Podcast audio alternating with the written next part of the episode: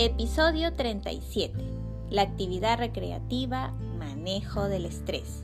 Soy Estela Muñoz Zeta y si usted me permite, estaré encantada de acompañarle durante su viaje a través de los diferentes episodios del programa formativo acerca del estrés. En este episodio número 37 hablaremos acerca de la actividad recreativa y su relevancia en el manejo del estrés. Empecemos.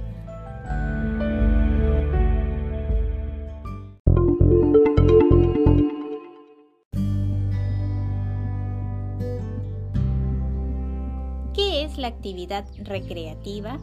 Viene a ser el tiempo que una persona emplea para distraerse y recrearse, haciendo actividades de disfrute personal. Por ejemplo, bailar, salir a patinar, ir de compras, salir de viaje, etc.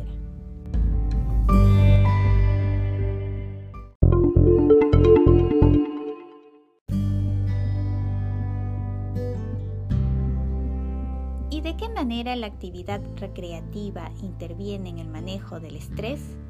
Tal como se comentara en la publicación anterior, la actividad recreativa es una de las actividades físicas que la persona puede realizar dentro de su propia rutina de vida. Sin embargo, para que esto se cumpla, es necesario que dicha actividad de recreación esté acompañada de movimientos corporales y gasto de energía. De cumplirse aquello, las actividades recreativas van a generar la liberación de endorfinas, con todos los efectos positivos que esta sustancia produce en el cuerpo y la mente, y que por supuesto intervienen de manera adecuada en el manejo del estrés. En ese sentido, realizar actividades recreativas le provee de mayores recursos tanto al cuerpo como a la mente, para que estos puedan adaptarse o recuperarse satisfactoriamente frente a las situaciones estresantes, impidiendo así que el estrés se desborde.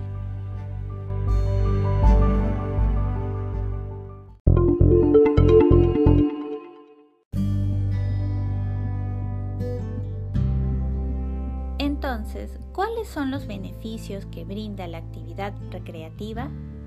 Incluir las actividades recreativas en nuestras rutinas de vida además de brindarnos la capacidad de desarrollar más resistencia al estrés, también nos permite 1. Aumentar la energía y capacidad de rendimiento. 2. Fortalecer el sistema de defensa. 3. Ser más resistentes a la ansiedad y la fatiga. 4. Prevenir problemas de salud en mente y cuerpo. Y 5. Aliviar el malestar y dolor que producen ciertas enfermedades.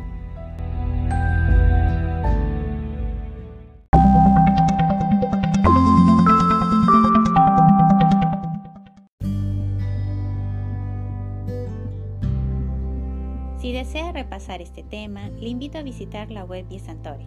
Allí encontrará las publicaciones del programa formativo acerca del estrés, que incluye audios, infografías, ideas fuerza, contenidos adicionales y mención a fuentes consultadas. Muchas gracias por su participación y nos reencontramos en el próximo episodio. Recuerde que el podcast programa formativo acerca del estrés está disponible en las plataformas Anchor, Spotify, Picker, Radio Public, Pocket Cast y Google Podcast. Cada domingo un nuevo tema. Una vez más, muchas gracias y por favor, cuídese mucho, ya que buen vivir es vivir saludable.